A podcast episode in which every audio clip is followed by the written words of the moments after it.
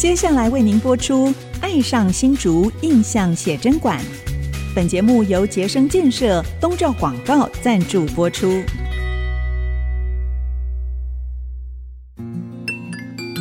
新竹是个有风的地方，新竹是个有故事的地方，有风就有故事。爱上新竹节目，带您从人文地景产重新发现新竹的丰富精彩。现在，乘着新竹风的翅膀，邀您一起爱上新竹。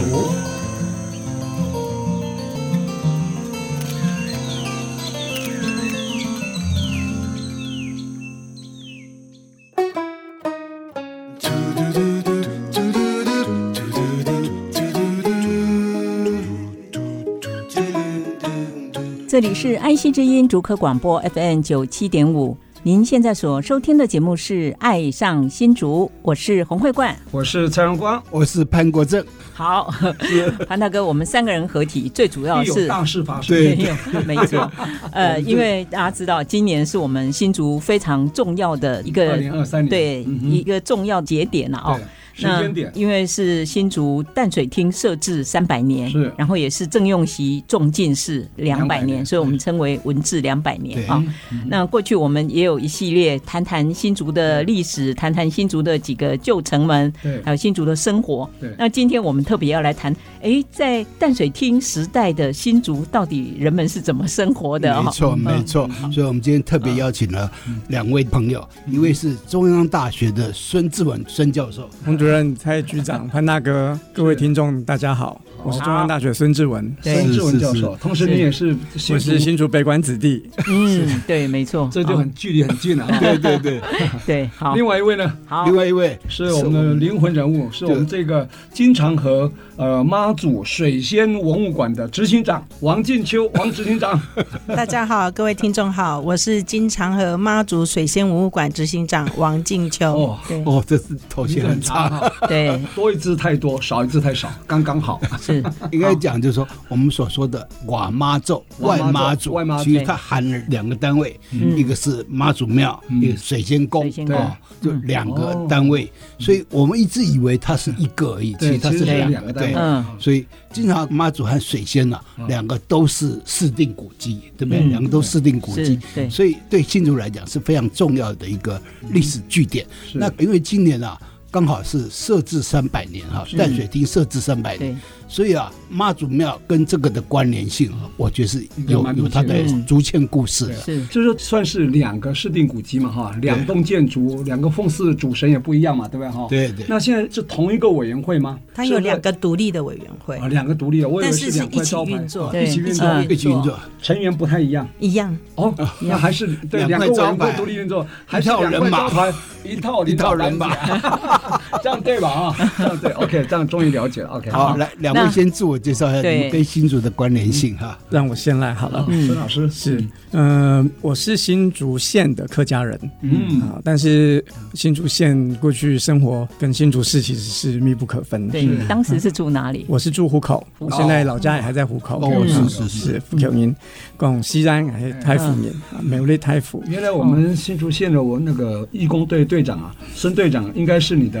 我父亲啊，是你爸爸？是。哎呦，我今天才知道，哎，失敬失敬啊。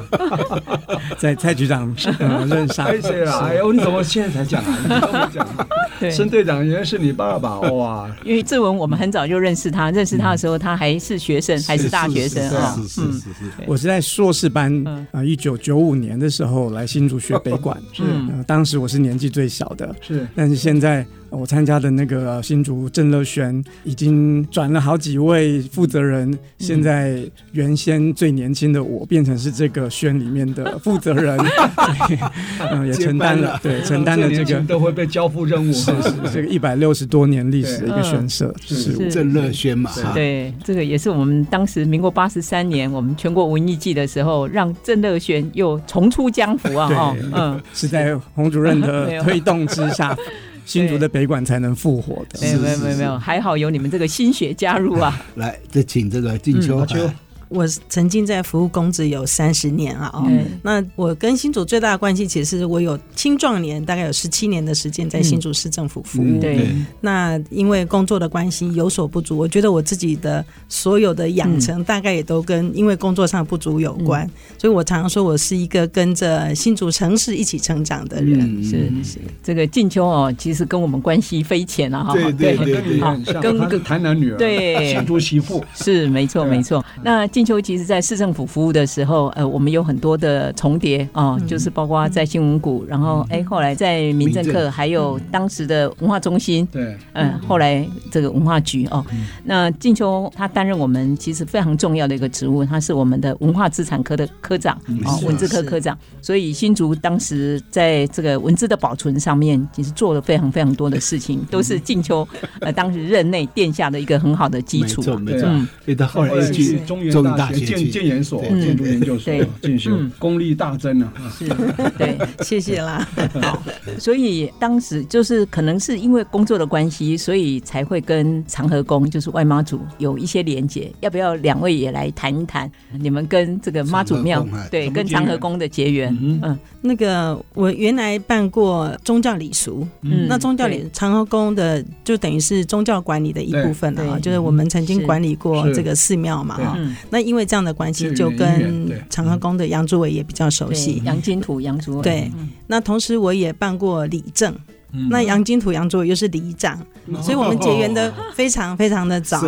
后来我又办了古迹。文化资产保存，那长和宫跟水仙宫又是古迹，那我们也推动了长和宫跟水仙宫的古迹修复，对，也在古迹修复的过程当中，跟长和宫有非常多很密切的接触，接触，对，是哇，这个关系匪浅，是啊，深深的姻缘，缘分太深了，对，长和宫杨金土杨祖伟其实要特别提他一下，因为他是。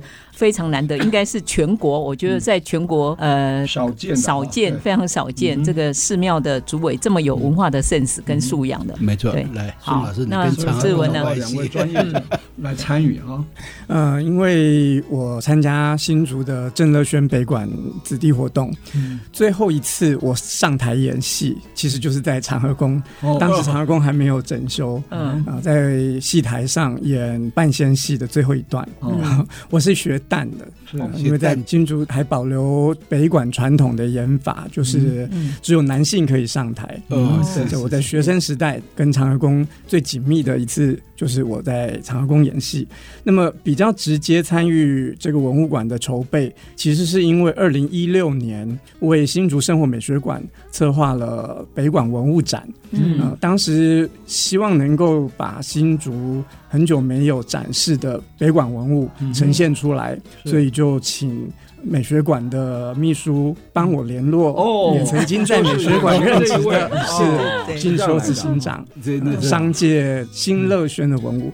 虽然我参加新竹北馆活动很久，但是各位都知道，以前轩跟轩之间有一些对。不太好明说的呃竞争关系，所以我不敢。五轩一社嘛，是吧？在日本时代，日本时代有五轩一社，对，那郑乐轩正好又跟新乐轩属于不同阵营，一个是北派，一个是南派，对。所以我怕被拒绝，不敢直接找杨祖伟。当时他是新乐轩的轩长，那我就透过美学馆找到了静秋姐，然后请静秋执行长借了，嗯，现在在长和宫很受瞩目的一个木雕的彩排。对，那从那之后才参与了长和宫文物馆的策划，是，一直到现在成为长和宫的志工。哇哇，对，这真是非常精彩。所以这样子一个庙哈。它一般来讲啊，收了香油钱，大概就是最多做一点公益活动，就捐什么，做做这些所谓慈善的哈。对对但是会有那种概念，盖一个文物馆，然后来永续经营的。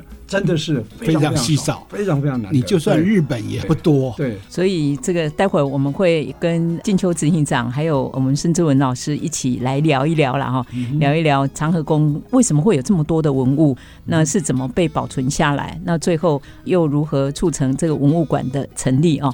那当然，在谈长和宫这个话题的时候，我们也会聊到了，哎，在淡水厅时期，那长和宫在怎么样的一个背景之下，嗯，能够成立？的，那我们先休息一下，待会儿再继续回到爱上新竹，跟着我们今天两位来宾一起来听故事，待会儿回来哦。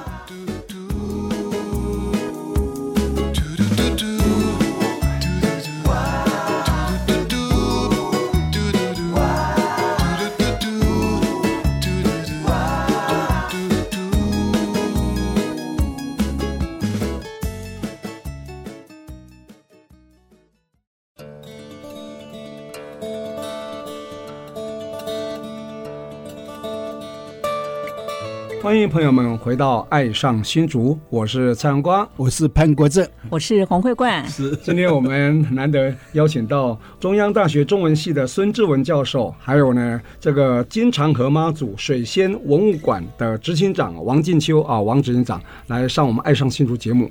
啊，之所以会邀请他来，是跟我们这一次设置三百年、文治两百年是有一点关系的哈。是是是。所以，我是不是我们这一段呢，来请我们两位来宾呢，谈谈看，在这个淡水厅治这个期间，因为淡水厅设置是在一七二三年嘛哈，我们长和宫是在一七四二年成立的嘛哈。成立对。哎，所以我想刚好在安德哈这个淡水厅的这个辖区，应该说是在统治期间了哈。对对。这一段时间，你你觉得我们经常和水仙宫这样子？跟我们所谓听字有没有什么关联？嗯，呃，长和宫是在当时的同治庄年，还有守备陈世挺的倡议之下新建的，但它不是淡水厅的官庙。是，大家都知道，在城内还有一个内妈祖，那个才是官庙。哦，内妈祖才是官庙。内妈祖是内妈祖天后宫，比你们还晚，对不对？内妈祖是跟城隍庙同样是在乾隆十三年新建的。哦，所以外妈祖其实比城内的官庙来得早。那当然，新竹居民应该早就有妈祖信仰。也有自己呃奉祀妈祖的地方，对，只是比较正式建庙，在淡水厅来说，应该就是现在在城外的长和宫，是，只不过当时还没有长和宫这个名字，对对，当时当时就叫妈祖庙，哦，就妈祖庙，对，在道光年间整修，是。才有了长和宫这个名称，名称。是是。那当时。出钱出地的，其实是在北门街做生意的这些交商。哦，我们这个文物馆的名称“金长河”，其实就是这些交商后来命的这个交号。是，他们一开始就是以欠交或者是水交来自称，是，但是后来就以水交金长河来当成他们对外的一个标记。是，这个水交是不是就是贸易商？对，呃，按照学者的研究，当时新竹并不是清代官方认可的对外贸易港，是是，它只能由内陆转运而已。嗯，所以建港嘛，是是是旧港，嗯，旧港。所以他们是把别人船上的货物收购进来，然后把在新竹。买到的茶叶啊、煮麻啊、稻米啊，呃，卖到船上哦，所以他们是期待着要有船不断的要有货物进港，他们才有生意做。哦。是是，按照学者说了，他们的利润其实只有百分之二。哦，这样子。叫做酒吧行，酒吧行这个专门的术语，九八行。那其实这个百分之二，呃，也许我们会觉得很薄，对，很薄。但是其实你看新竹的发展，北门街一带，是包括新竹的几个大的庙宇。都有这些交商捐款的记录，可见那个利润是很可观。可能要让听众朋友示意的，交商以现代话来讲，大概是什么意思？交商有点像我们现在的商会，郊外的郊，郊外的郊。交这个词，其实在原先汉语文献里面没有用来讲商业活动的。这个是学者也关注到，是在台湾才有的用法。哦，但有它固定的使用方式，比如说同样卖糖的，他们可以称糖胶。是，同样。都是往泉州做生意的，嗯、他们可以称泉交，有厦门的称厦交的概念，对，有点像。但新竹这里，他们不是卖同样一个货物，嗯、他们也不是对外直接到中国做生意，是、嗯、他们就是新竹这一带，所以他们用欠来标记，我觉得也很符合我们现在对对那个在地的认同感。是。嗯，就像我们讲的土地开发用公馆嘛，哈。金广福公馆啊，那些公馆，其实公馆用现在名称来讲，就是类似土地开发公司的概念，你知道，收租啊，你你要收租，我们就给你配一块地给你开发。那个交，我想就是用现代名词，这样听起来有点像贸易商。是，有点像大的贸易行，贸易行对对，OK，所以当时是官方这个同志庄年，还有那个守备叫陈世廷，陈世他们倡议啊，对，提议要盖，提议要做这个妈祖庙嘛，对，城内没有，为什么？城外是？因为北门这个地方正好是要通往旧港必经之路，就我们现在看到长和宫所在的这个，正好是一个是爱门街，一个是呃城北街这个交汇的地方。那个我们现在称作爱文爱好文化那个爱文，原本就是爱门嘛，爱门就是城外防备的小门，对对对对。所以我以前听那个谢水生先生说，他们家前面就会看到很多商人，呃，从港口拉着货物这样一车一车进城，对，从东大路这样一一路上来吗？不，他说从爱门街、爱门寮、南寮街、爱门街在南寮那边嘛，对啊，对对对，就是旧港就旧港嘛，旧港。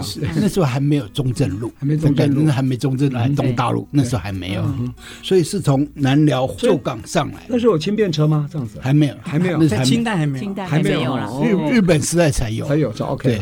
靠人力啊，把它挑到街上来是吗？应该是有拉车吧，有拉车，有牛车了。这个我就没有来。所以我们看那个牌坊啊，贞节牌坊中间那个比较大块，就是上受力走的路，旁边两个比较小的，就是人走的。所以你就可以看到为什么在北门那边啊，有四块牌坊连在一起哦，就是清朝时代的官道。对。那这四块牌坊，第一块是北门国小里面的江世杰烈方，这最惨啊，因为先死掉以后，他吞鸦片自杀，然后再就是那个呃张世杰校方啊，然后在李其金孝子方，所以李其金孝子方原来是在这个南亚大润发这附近，然后在一个苏世杰校方，所以这四个牌坊连在一起。连到这头前溪，所以那个时候的官道就是这个，因为你修牌坊一定要让公众宣传嘛，看得到，大家宣传看得到，然后才能够忠孝节义嘛。所以这四个牌坊以前是在同一条官道上。是是是，那现在就因为李希金孝子方啊，那个因为那时候没有围封，那时候农改场，然后他们就把迁到今天的明湖路上面。嗯，那迁的时候。还发生一件事情，这个以后再有机会再说。异地保存的概念了。然后那个江氏节烈坊啊，却因为在北门国小里面，那就给它拆掉了。是，对这个部分阿秋一定很有感觉。是文字科科长啊，那时候。好，然后我们话题又回到这个外妈祖了啊。那好像在我们文物馆里头也有一个是石碑吗？还是对，是跟当时建庙的时候有关？是我们有两方石碑跟建庙有关。第一个是。呃，重修长和宫碑记，就是刚刚孙老师讲的，上面有提到说长和宫始建于那个乾隆七年，啊、嗯，是由同知呃庄年来创建的这样。那另外一个石碑是新建长和宫水仙王殿碑记，嗯，那里面记录的是。水仙宫为什么会从长和宫后殿，然后搬到长和宫的东畔，就是东边的殿地？是，那是由老抽分捐地、新抽分捐钱来兴建，就是有两块石碑来记录这个事情。对，嗯，好，所以没有记录就等于没发生，所以这个碑啊就是一个记录。是是，哎，那块碑能被留下来，非常不简单的。对，真迹，对，真迹原件，是是是，没错哦。所以等于是我们文物馆的镇馆之宝，是我们放在很重要的位置，没错没错，重要的位置。哎，刚刚提到了说这个铜枝，当年淡水厅时代的铜枝应该都是内陆派来的嘛，都是官派，然后浙江现在所谓的外省人，对，都是外省人。好，那他们怎么跟地方沟通？对啊，又不懂，跟我们逐渐逐渐的这个到底要怎么沟通？国语还没有国语啊，那是。我们来沟通啊？这个志文老师知道吗？透过通译。是，当然我们现在因为教育普及，媒体也发达，所以大家都会讲共通的我们所说的国语或者说普通话。但以前就叫官话，就读书人要学的做官讲的话。对，嗯，刚刚潘大哥也讲了，清代的制度就是不让主管地方行政的官员在自己的故乡任官，就避免一些人事的纠葛。是，所以他到那个地方一定就会有需要协助沟通的，就是我们所熟悉的师爷，师爷，师爷，他们在私塾里面学了，现在叫机要秘书，机要秘书，对，这样听起来是像机要秘书角色。他们读汉文会学习标准的发音方式，就是官话，就是官话。可能是透过这样的方式，让官员可以跟地方有一些连接。是啊，这样听起来官话应该没有统一哦。他是浙江人就讲浙江话，没错，是吗？所以。福州人也很多师爷，绍兴很多师爷。对，那福州人很多师爷，他就会跟这地方沟通。是，所以官话能不能给我们模拟一段？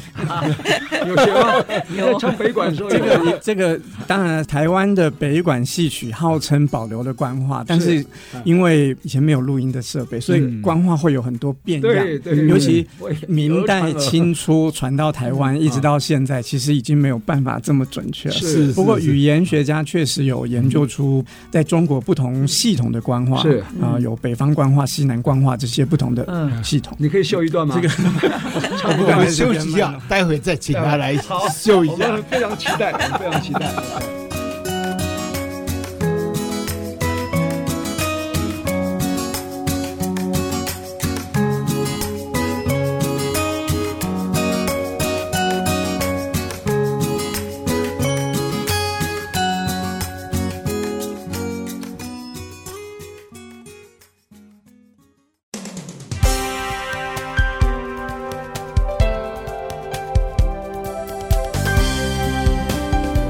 欢迎回到《爱上新竹》，我是潘国正，我是洪慧冠，我是蔡荣光。我们今天邀请了金长河妈祖水仙文物馆的执行长王静秋，还有中央大学的中文系的孙志文老师。嗯、那其实他叫金长河，金长河是一个招商的单位嘛，是不是？嗯、商号是，是金长河妈祖水仙文物馆。我们馆定这个名字其实是。哎，杨主任委员寡不会决定。哎呦，哎呦，还不深思熟虑，是请示神明的。哎，就取了几个名字，然后最后寡不会之后定案是金长河妈祖水仙文物馆。那金长河是招商的商号，刚刚有提到，金长河是商号啊。那我们叫长河宫嘛，哈。那妈祖就是我们主事是妈祖主神，那水仙是水仙王殿的主事神是水仙尊王，也就是大禹。大禹啊，大禹对水仙对的大禹，水仙水官啊。所以啊，这个外面的人比较模糊啊，你这样讲我们就比较清楚。对啊。好，那我们刚讲到说。因为这些淡水同志啊，他大部分都是举人或进士哦，嗯，才能够担任知县，就县长嘛，或这个同知。对，那他们要怎么翻译哈？我们刚刚讲到这个呃，有四川的系统，有福建的系统，有那个绍兴的系统啊，有北方、南方。对对。对。那他们是怎么翻译的？是不是这个？请孙老师 来帮我们来练一段，演练一段。不是很韩大哥没有听到你这一段话，他绝对不会放过你的。因为我呃没有专门研究明清的语音，只是我在学北管的时候，必须跟着老师，我的师兄师伯们学北管的用语。北管就是用官话来唱演的地方戏曲。嗯、那刚刚谭大哥既然这样讲，那北管的对白我就以我所学，我学有功听。是在北管演戏的时候，有非常重要的半仙戏。嗯、那半仙前面有一段呃福禄寿三仙的对白，我先不说他的那个普通话怎么讲。好，救离湖的刀，长影下地高。三仙扯下界，年年献欢的头。我乃狐仙四爷，这是狐仙啊。我们一般比如说闽南语“福禄寿”的“福”是一个入声字，好，好，客家话也是“福”，但是它是在官话里面已经没有入声了哦，所以官话它是狐仙。它就不是收音短促的入声字。哦嗯嗯、那这个学北管的子弟们就会用他们熟悉的符号来记录这个发音。比如说，新竹最老的一个北管团体同乐弦，他们留下的抄本里面就用日本的假名标注在剧本上，让学的人可以透过。呃，日本平假名的标音来学习北管官话，是是是，嗯，所以刚刚你那一段可不可以翻译一下？可以吗？呃，用普通话，普通话，普通话，普通话。九里佛得道，得道升天的得道。祥云下得高，祥云它就变成长云，那个发音就不一样了。呃，三仙齐下界，三仙来到人间，哦，半仙的。年年献蟠桃，献蟠桃。就是这四个句啊。吾乃福仙是也，啊，那后面就会讲呃邀请呃陆仙寿先一起来一起祝寿，福禄寿，所以这等于是这个就是正式演出之前要先有一个半仙戏啊，在庙前演出都是在正式演出之前先来个半仙戏，推算过去就是同志们。他跟一般民众在审问的时候，他沟通的一个方式，这个不敢这么说。是。好，那既然刚这个志文老师哦帮我们示范了一段，所以是不是可以跟我们听众也来分享一下？我们现在叫这个南北馆都叫子弟戏哦，特别是北馆。嗯哼，那它当时是非常呃活跃在民间的一种，等于是民间戏曲嘛。啊，是呃。大家知道，这个中国传统戏曲的发展跟信仰关系很密切，就为了各种信仰的活动而有唱演、歌舞啊、器乐的演奏。嗯，那新竹的居民。早先应该是以泉州籍的居多，所以在文献中记录，其实新竹比较早的戏曲音乐活动是南管乐啊，也就是中国现在所说的南乐或是南音啊。新竹以前有玉龙堂、有崇梦社，啊，这些都是南管的管格。呃，后来比较兴盛，现在新竹的庙会活动比较常听到的是属于北管系统的音乐，呃，泉州人带来的音乐。保留很纯正的泉州发音，那相对于泉州所有北方戏曲都统称北管，嗯啊，它其实是一个综合不同地方戏曲音乐而成的一个表演，啊，表演跟音乐的形态。那在新竹的。呃，庙会活动里面可以看到南馆跟北馆的子弟们表现他们对这个神明的敬意，是是非常贴近生活，而且又对他们来说应该是很神圣的一项活动。但就就不光是一个娱乐而已。所以有一句话叫“假霸假三斩”。跨跨跨软单，软单就是北管，就是北管，北管啊。所以这个，所以你看那时候南北管在新竹已经非常兴盛了哈。那时候都是农民农闲的时候来扮演，是不是？嗯，还是有庙会的时候。他们其实工作之余就会聚在一起，休闲娱乐，各行各业都有。对，在每一个不同的庆典中，甚至在日本时代。官方的各种庆祝活动，比如说史政纪念日啊，天皇的冥婚啊纪念日，或者是天皇的生日，甚至新竹的那个水道通水，自来水通水，它都有他们演出的记录。哦，所以今年除了刚刚讲设置三百年，文治两百年嘛，文治就是因为郑用锡中进士嘛，开台进士，所以我将推广北馆啊，好像跟郑家也有关系，是不是？是，呃，新竹的北馆，刚刚我们说在文献里面记载。最早的是在道光年间成立的同乐轩，同乐是在道光二十年，是他据说就是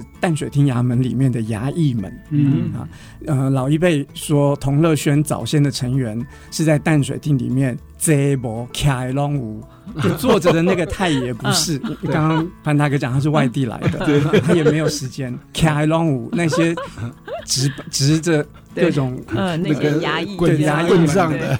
都是同乐轩的人，所以一开始北管的活动可能就跟淡水厅关系密切。哦。那第二个新乐轩这个新其实是延续了郑家原先在咸丰年间的一个子弟班，他们当时叫做荣乐轩，荣耀的荣。啊，荣乐轩的主要推动者就是郑用锡的二公子。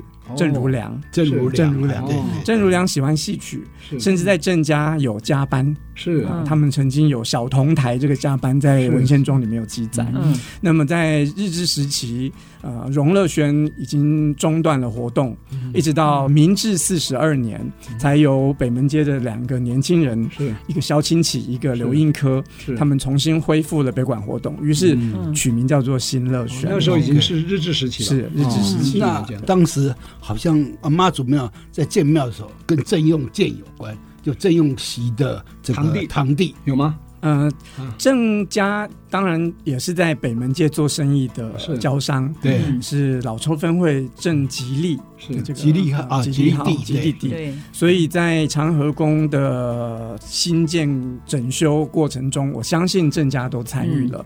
那么比较明显是刚才我们执行长提到，呃，重新整修长和宫，然后增建水仙王殿的时候，是。由郑用建主持这件事情。哦，我们在庙里面那一方石碑上是。总理郑用建的名字，还非常清楚的刊刻在那里。所以里面有非常多的那个匾额，还有那个名称对联。好像都很有学问，是不是？是，这是不是可以来跟我们分享一下？嗯、呃，水仙王殿里面非常多是出自于尚书的句子，而且贴合着大禹，也就是水仙尊王的身份。另外一个就是贴合着这个庙在新竹的意义。嗯、我曾经帮长和宫做了每一个对联的注解，我非常惊讶。呃。后来看到总理郑用建，就就懂了。对，因为郑用建他是明治书院的三长，对啊，干了三十年。对，郑用锡啊，对啊，郑用锡也干过明治书院的这个三长院长，然后郑用建又接。这三十年。了，所以那个总理是什么机构的总理？当时他们在整修的时候，都会组一个类似我们现在的重修委员会，对对，重修委员会。嗯，是，我以为是明治书院的。所以那时候华山之际啊，攻下台湾的时候，就送了一个匾额，是。学界三斗，就送给郑用建啊，因为他认为他是明治书院的三长嘛，而且非常有学问，所以非常尊敬，所以送了一个。学界三斗匾额现在还在郑氏家庙里面。是，嗯，啊，今天透过我们孙志文教授跟王静秋执行长来，让我们回忆起好多好多我们在淡水厅设置期间哈是的一些文治武功。没错没错。待会回来呢，还要请他们两位继续跟我们分享，就是现在那个文物馆里面有哪些宝贝，对吧？对，待会回来。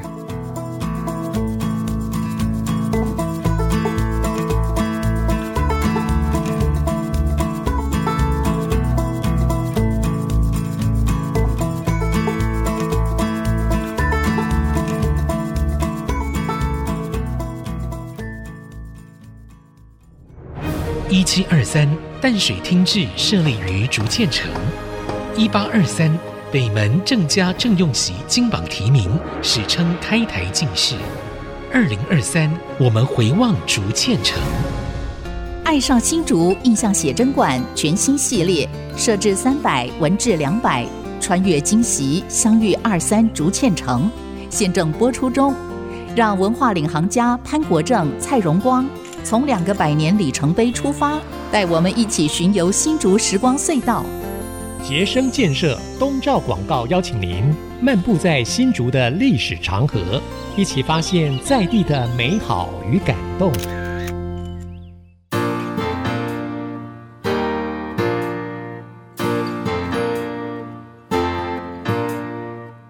欢迎朋友们回到《爱上新竹》，我是洪慧冠，我是蔡荣光，我是潘国正。好。刚刚大家听了我们今天的来宾哦，孙志文教授，也就是我们经常和妈祖水仙文物馆的策展人哦，嗯、呃，他很精彩的分享，大家一定哇，这个秀了一段，是是，希望有机会大家可以看到我们孙老师粉墨登场啊，扮演蛋角的画面，对对，对，好。那刚刚特别提到了说，呃，我们这个文物馆珍藏了非常非常多很珍贵的文物，除了刚静秋执行长特别提到的那个石碑之外，其实还有很多很精彩的这些珍藏，要不要跟大家分享一下这些珍藏是怎么来的？哦，是的，嗯、我们文物馆有分有三个部分啊，嗯，第一个部分是长河宫史话。那一个部分是新乐轩风华，嗯，那这是两个是常设展区，另外还有一个特展区，目前展的是新主体的家具，嗯，那长和宫史画的部分，顾名思义就是主要是展跟长和宫发展有关的文物。那我们的概念其实长和宫史画不是从三楼的文物馆开始，而是应该要从庙的前程就开始了，整个庙。都是我们长和宫历史的见证的一个载体哦。对，那里面当然除了庙里面的这些呃神像啦、匾额、柱联以外，嗯、呃，长和宫史画的这个展厅里面啊、嗯。哦，我们也展出了妈祖的神衣啊、嗯。哦，还有一个道光年间啊、哦，一个很珍贵的香炉，大理石的一个石香炉。那这个香炉是由大陆福建。叫塔库奥的一位征信的信众来捐赠，那是在道光道光年间，道光年间哦。那此外也当然有我们一些妈祖要回这个湄洲祖庙业主的一些文物啊，或者是一些大福啊等等等等啊，跟信仰有关的东西。嗯，那刚刚有提到说我们有三方石碑。那妈祖的神教等等，这是在长和宫石化里面大家看得到的。是那另外新乐轩风华的部分，我们也依照北管子弟戏它的活动的形态，我们有设置有舞台区，就是他们要演戏，他们要上戏棚，有一个舞台区。那也有他们出阵啊，有出阵这个出阵的四点金，包含灯托、彩排，嗯呃这个螺杆。还有骨架啊，这四个是目前我们的镇馆古物了啊，这也也被列为新竹市的新竹市定的一般古物。对，嗯呃，走到这个新乐轩风华这个展区里面，你会看到有一个像卡拉 OK 袋子一样的叫展瓜的曲谱的的展示啊。其实它的故事非常感人哦。现场孙老师就是捐赠者，是不是请他来说一下？好，嗯，其实那个不能算是我捐赠，因为那个本来就属于新乐轩的。东西，我只是把它保存下来，最后送归原主。对，送还到新乐轩。但过程很精彩。这个其实跟蔡局长有关系，就是在 蔡局长担任新竹县文化中心主任的时候，我当时还是硕士生，洪维柱教授帮洪维柱老师执行新竹县传统戏曲的探访。对，呃，在一九九八年到了宝山。访问了吕永贵先生。哦，吕永贵先生是客家人，他们那边的客家村，呃，因为认识了到当地去卖布的刘应科，刘应科就是新乐轩的两个创始人之一。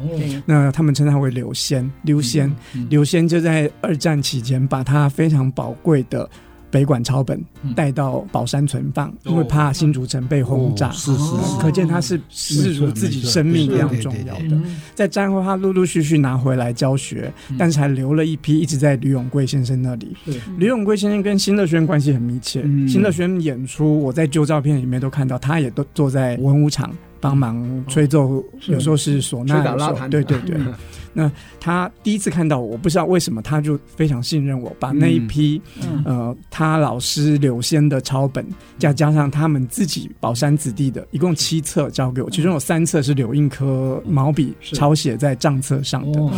呃，到了二零零零年，我们出版《新竹县传统戏曲探访录》，呃，我问他这个资料是要我帮您捐到哪一个单位？他说你留恋是后。他用客家话跟我说：“叫我留着，叫我留着就好。”那一直到捐给你了对，一直到二零二零年，就二十年后，终于我知道这批宝山李乐轩留存下来的柳荫科抄本应该到哪去了，也就是回到新乐轩，回到长和宫。是，那么我们正好在里面看到新乐轩经常排场唱的一出斩瓜，然后又在新乐轩的卡带。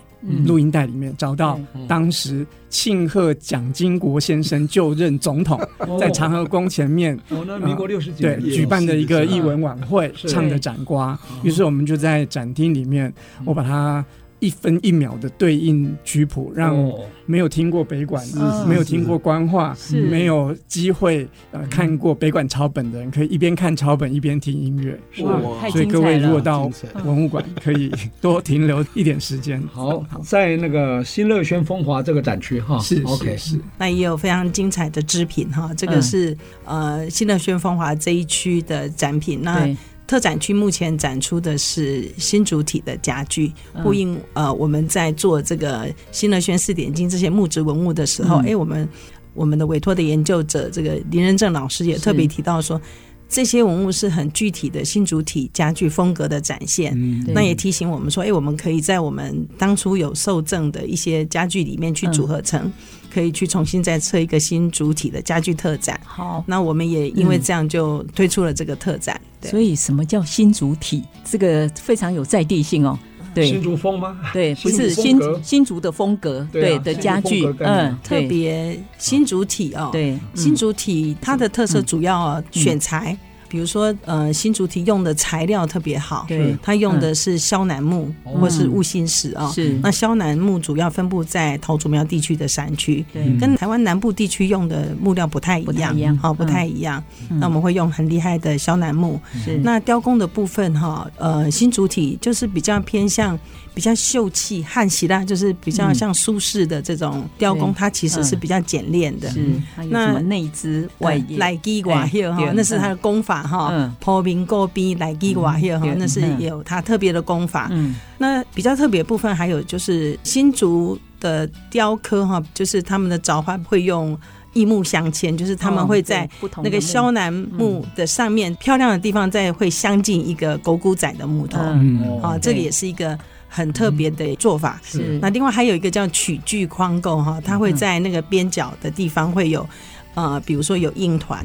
硬团或软团的这种呃吉祥兽的这个雕刻的方式，嗯，是。整体来看，就是它综合的展现出新竹跟其他地方不一样的风格，嗯，包含材料，包含技法，是。包含表现的方式，对，辨识度高不高？比方一看就知道是新竹风格的新竹体，应该是高的。就是你如果跟其他地方的家具或木雕的造化东西放在一起的话，它辨识度是高的，对。对，家具了哈，传统家具是对。当然，在当时哈，大概在日治时期，新竹有一批很厉害的师傅，对细木做的师傅，对细木做的师傅，所以你可以看到风光一时。新竹有非常多的家具行，对啊，木作行，对，到处都有。你看那个现在在香山呐，中华路一带了。那其实啊，过去台湾就有一句俗谚，叫“竹雕入画难砍”啊。是竹雕就讲新竹的雕刻工艺嘛。嗯，这个入画就入港的画。那南港的应该是台南的或南部的那个嘎当叶九六，南部的那种镶嵌方式是嘎当叶九六，对。所以竹雕那时候就强调新竹的雕刻嘛，对。好像主要是集中在，其实，在城内哦，对，在那个长安街那一带，对对对，城隍庙附近。我们那个北馆文物的人物造型，林仁珍老师也说是新竹特有展现福态的一种。呃，样态就是每一个在雕件上的人物，都是面容圆润饱满哦，福态，它不是那种清瘦的样子。嗯，如果各位到我们文物馆看我们彩排，还有我们罗岗上头的人物，都可以看到这个。那其实更容易看到就是，比如说。关帝庙正殿的那尊关帝爷的像，还有后面文昌帝君的像，那都是很典型新竹风格的神像雕刻。所以这个是不是也显示出当年其实新竹的应该经济环境条件都比较好，大家生活比较富裕。嗯，至少它是一种生活的向往，是 是，嗯，生活的心态。所以好像最近又有人捐新竹体的那个家具昂名称，是捐给我们的文物馆，是吧？是是。我们应该是前年就受赠，就是接受了那个清华大学副校长戴念华戴副校长的夫人的娘家，对，哦，他们娘家是新竹周家的，嗯，望也是在北门街的周家，北门街上周家。那这个红棉床的这个主人哈，周初梅女士。啊，他本来是想要把这个红棉床捐给清华大学文物馆，嗯，那后来因为清华大学文物馆，因为他们有固定，应该是说他们有固定的收藏方向，嗯，那正好我们有收藏一些家具，所以当时的文物馆的筹备处主任马梦静教授就跟我们联系，联系了之后也请示主委，主委说，哎，可以哦，因为我们有这一类的收藏，嗯，所以我们就去三只就把它带回来了，三只哦，对，所以这个部分是放在新。主体家具特展区，特展在特展区里面，是是是，所以现在好像很多人会捐东西到里面去，是吧？这就代表说你们这个已经有做出信用跟口碑了。刚开始一般来捐都会捐给公部门的，私部门一般都不会捐，因为它这个是有价值的东西。对，但是现在公部门很少，因为我们新竹没有博物馆，对，或新竹故事馆没有。我这个特别我要褒奖一下我们 静秋执行长，因为呃，我觉得我们经常和妈祖水仙文物馆它的整个包括硬体的设施，它的整个规划其实是比公家的博物馆还专业。对，这个进修执行长可以 可以说明一下，你们当时在建制的时候，我觉得他们是用国家级的标准。我一开始就参与，也是因为这个机缘才跟孙老师熟识，变成好朋友哦。